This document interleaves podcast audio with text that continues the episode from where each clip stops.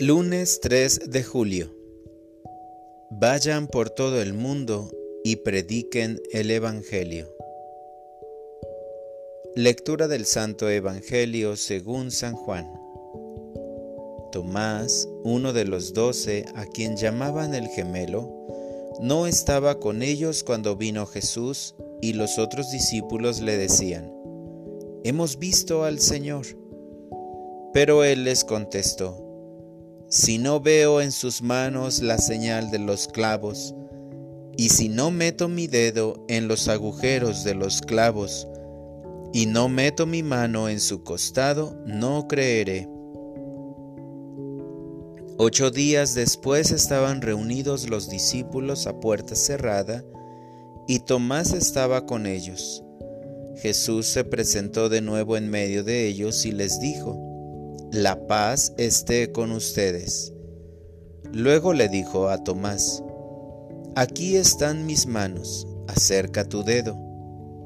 Trae acá tu mano, métela en mi costado y no sigas dudando, sino cree. Tomás le respondió, Señor mío y Dios mío. Jesús añadió, Tú crees porque me has visto Dichosos los que creen sin haber visto. Palabra del Señor. Oración de la mañana. El que dudó mucho, amó mucho. Señor, bendigo tu divina presencia al despertar y me gozo en tu amor. Hoy expresas tu paciencia ante el que duda y te ocupas de responderle con un acto concreto. Tomás no estaba presente cuando te apareciste a tus apóstoles, y eso me hizo reflexionar sobre el hecho de que quien tiene que estar no esté en el sitio que tú le reservaste. Qué pena que las sillas vacías sean de aquellos a quienes les es mucho más fácil no creer porque no han tenido la dicha de encontrarse contigo. Sin embargo, tú no respondes como lo haríamos nosotros, molesto ante la informalidad del que no llega, sino que le mostraste tus llagas a Tomás con mucho amor.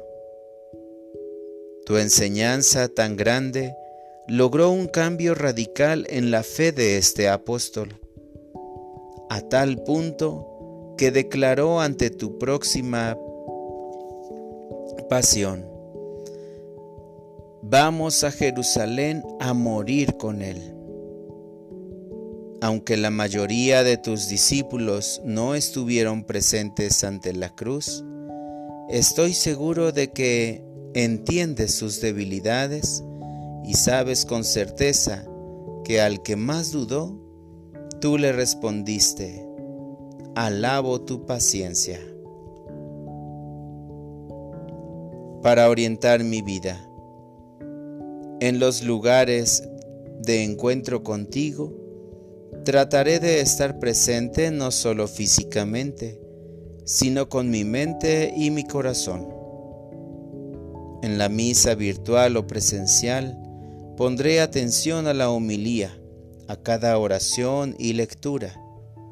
En el rosario escucharé atentamente los saludos a la Virgen y los misterios que estemos meditando. Gracias Señor porque tu palabra encierra mucho más que información, porque en ella hay un corazón que me está diciendo que me amas, a pesar de la poca fe que yo pueda tener pues sigues esperando que me abandone en ti. Creo, Señor, y seguiré cultivando mi fe para creer sin necesidad de ver. Amén.